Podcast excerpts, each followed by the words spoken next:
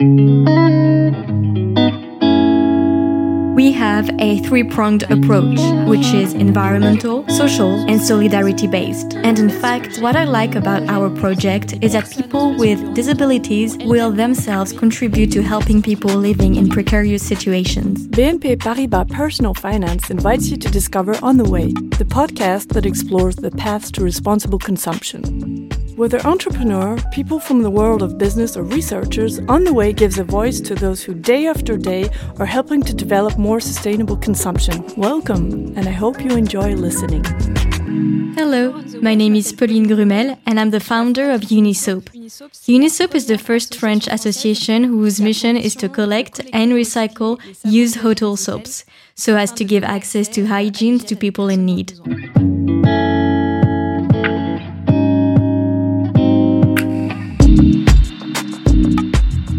I come from a literary background and then I studied communications and marketing, which led me at the age of 25 to create my own company. I created a communication agency and I worked with major brands. It was a job that gave me a lot in terms of creativity. So I already had this sense of entrepreneurship.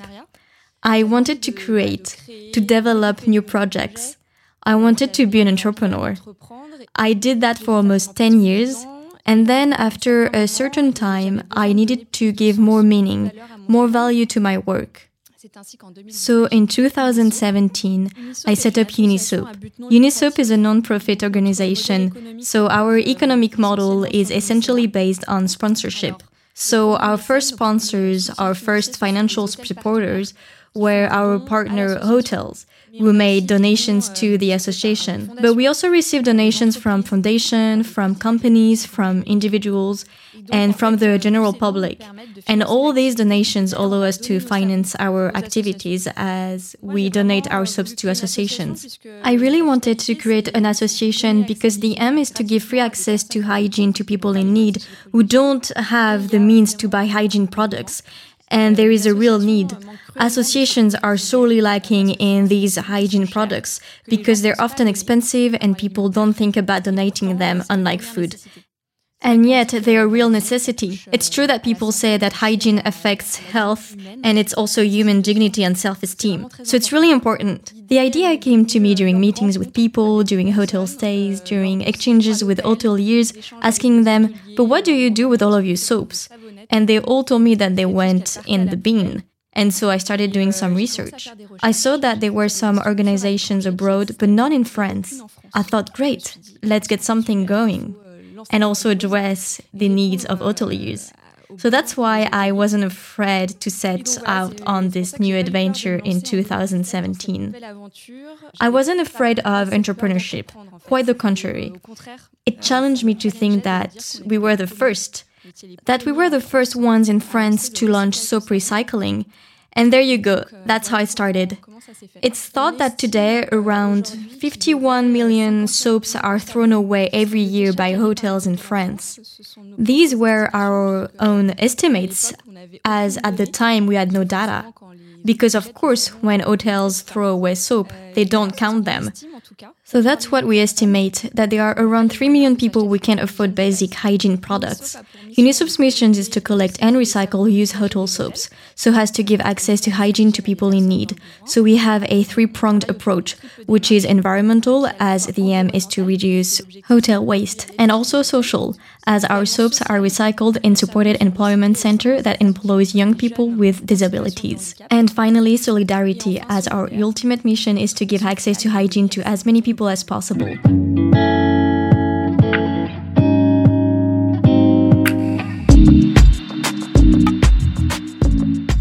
Our activities really got started in 2018, in February March, with our first partner hotel, the Lyon Métropole Hotel, and then came our second, third, and fourth partner hotels.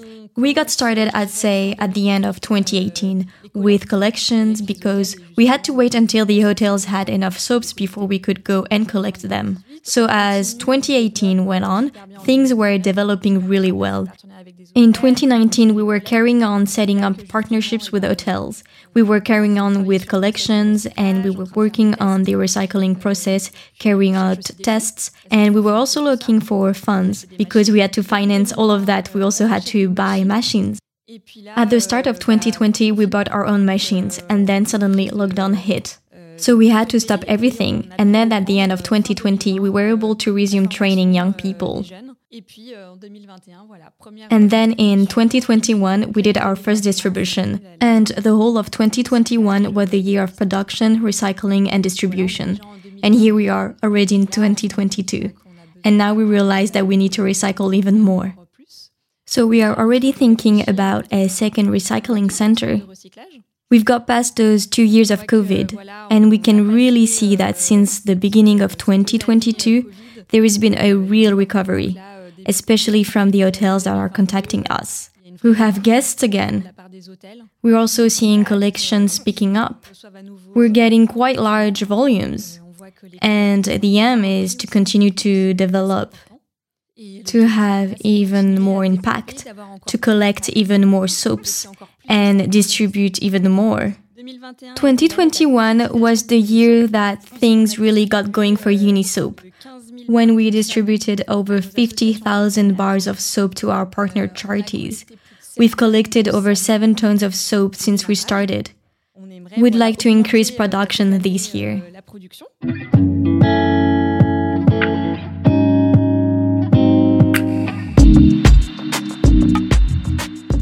How does collection work? Collection is fairly straightforward. When the maids go to the clean rooms, once the guests have left, they put the soap to one side instead of throwing them in the bin. They put them in boxes. And then when they've reached a certain volume, they call us, and we send our courier over to pick them up and take them to our recycling center in the Lyon region. Here, at a supported employment center, the ESAT Myriade in Vaux and this is where the process begins. So we work for two years with an engineer on an entire recycling process and sourcing different machines which allow us to get a soap that's like new, which is then given to partner associations as we work work with around 20 partner associations throughout France, such as Restos du Cœur, Secours Populaire, the Salvation Army, and Solidarité Internationale. And the aim is to cover all the needs of the beneficiaries, all different types of beneficiaries, whether they're people living on the street, families in precarity, isolated women, and even students. And so, with these different partnerships with these associations, we managed to reach the maximum number of people. At the beginning, nobody knew anything about us. So I had to knock on hotels' doors to explain our initiatives. And I got pretty good feedback straight away. In fact, a very good welcome from hoteliers We were already involved in eco initiatives, such as recycling plastics, paper, food, and so recycling soap fitted right into that overall CSR approach. And so I remember our first partner hotel was the Lyon Métropole Hotel, and the director, Leslie Moreau, the first hotel to enter into an agreement with us. And so together we signed our first partnership, a sponsorship agreement with the association. Since then, we've now got over 250 partner hotels throughout France and it's still developing. We've got hotels contacting us every day to get information about our initiative and become partners. So now there is no need for us to get on the phone and call them like we did at the start. They come to us, so it's really nice. An interesting story is that there are hotels where the chambermaids and housekeepers told us that they had been looking for an organization like ours and that for years they'd already been saving soaps and so we contacted them. They were really happy because they already had a stock of soaps to donate to us. We sent a small communication kit to hotels so they can showcase the fact that they are partners of the association and so they have a three pronged approach. They have a certificate that they can display in the hotel, they can publicize it in their rooms, and they can write about it on their room directories. They can also communicate on their social networks and on their websites. And we also have all our partner hotels listed on our website, and we regularly communicate about our different partner hotels. One day, a lady sent us a message and asked us where she could see the whole list of Unisoap partner hotels because she wanted to spend her holidays at a hotel that recycled its soap, and so she could look directly on our website and choose her hotel.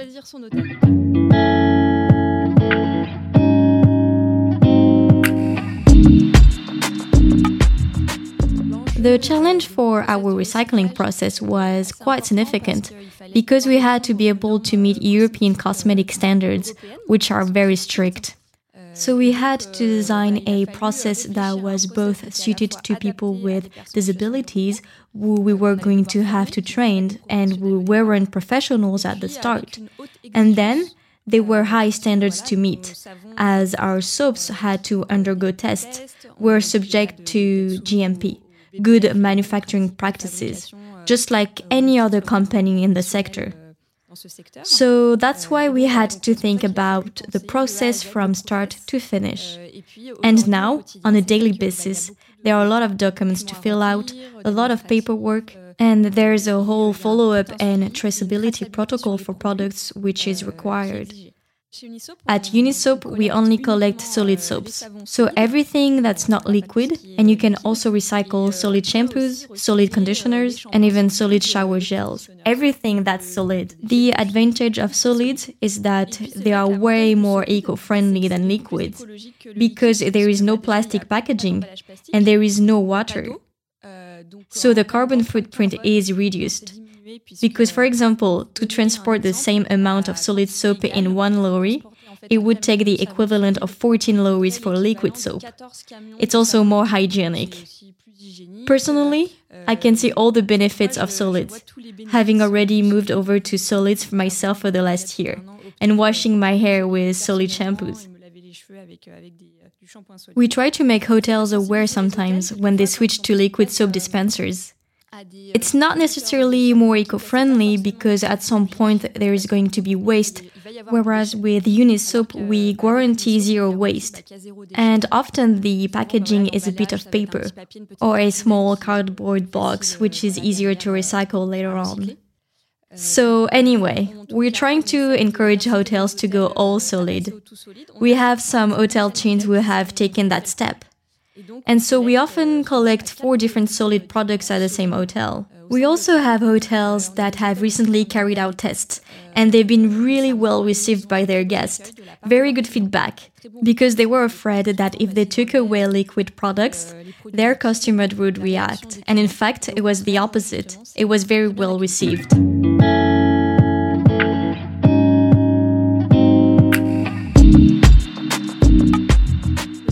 At the beginning, when I came up with this project, I created the association. I imagined that our soaps would go overseas and go to developing countries in Asia, in Africa, where there are children dying from diseases relating to a lack of hygiene, such as influenza or dysentery. And in fact, I quickly caught on, and I realized that there was a huge need right here in France from people who can afford basic hygiene products. So, in fact, currently we're working exclusively locally in France. First of all, covering the needs of people in France, and then maybe going to other countries later on.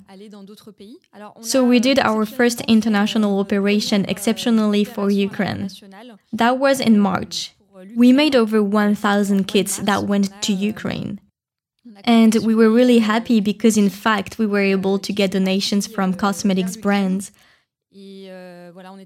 notably the Pierre Fabre Group, who gave us a shampoo, a toothpaste, and a toothbrush to add to our soaps. We put these in small kits, and they were able to go to people who were living through the war. There were very specific needs for these products, and so we did it in partnership with Solidarité Internationale, who carried out on site scouting beforehand to assess needs. And so we could really be sure that once it was sent, it was distributed to the right people.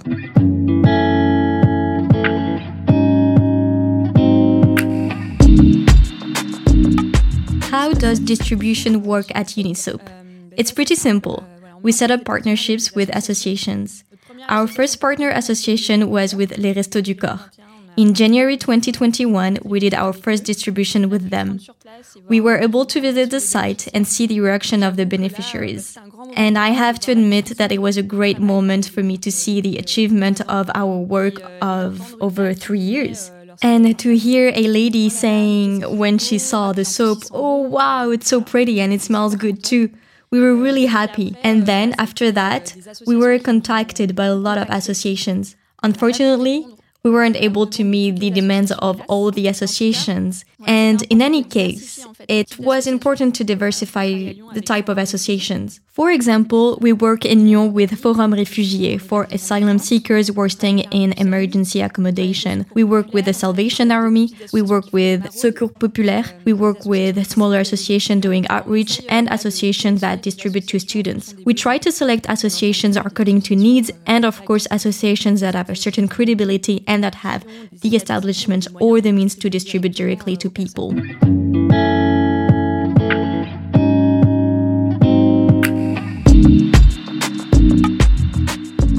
I think our business came at just the right time. Definitely 10 years ago, hotels and people weren't necessarily ready for this type of initiative.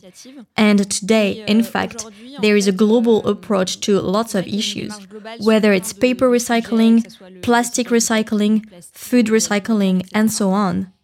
And nowadays, hotels really want to make the effort. It matters to them, but it also matters to their customers. I remember a story that a hotelier told me. They say to me, We have Swiss customers who came and they said to me, We liked the room very much. We like the welcome. We like the breakfast, but we won't come back to your hotel. But why not? Because you don't have a CSR policy. And so these days, it's even an element in the choices of certain customers. They choose their hotel precisely on this element of eco responsibility of having sustainable policies, of having products that are locally sourced. So it's really important. And I think there is a real awareness now about these topics that we didn't necessarily have before. We'd like to have even more impact. So setting up partnerships with more hotels. We've got just over 250 partner hotels throughout France, from large chains to independent hotels. There are 18,000 hotels in France. So we still have room to grow, and the objective is to continue to develop. And then why not also move into other geographical areas, other countries, as we've had lots of requests. And so it would be a dream for me to see lots of other Unisoaps in other countries.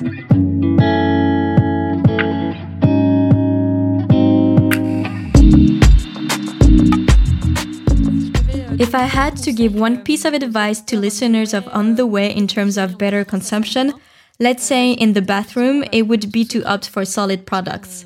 As you avoid plastics, you avoid transporting water, and it's also much easier for traveling. Now, there are solid shampoos, there are even solid facial cleansers, and even solid toothpastes. And so the aim is really to go for zero plastic, zero waste, and of course, to sort your waste as much as possible. Because in fact, we often don't think about sorting our bathroom waste as well. So it's good to have packaging that's made of paper or cardboard. But if you don't sort them, they won't be recycled. One last piece of advice is that when you choose a hotel, try to see if they have any eco friendly initiatives. And if you're a hotel and you're listening, then please don't hesitate to contact us at Unisoap if you also want to get involved with us to give a second life to your soaps. And then, if you're a private individual, you can also be our best ambassadors. Because when you go to a hotel, you can talk about Unisoap to hoteliers who aren't yet partners. Can find all the episodes of On the Way on your favorite podcast platforms and on the personal-finance.bnp Paribas website. Any links or references made by guests can be found in the introductory text of each episode. And if you'd like to take to our microphone and tell us your story, please contact nicolas.meunier at bnpparibas.com. See you very soon.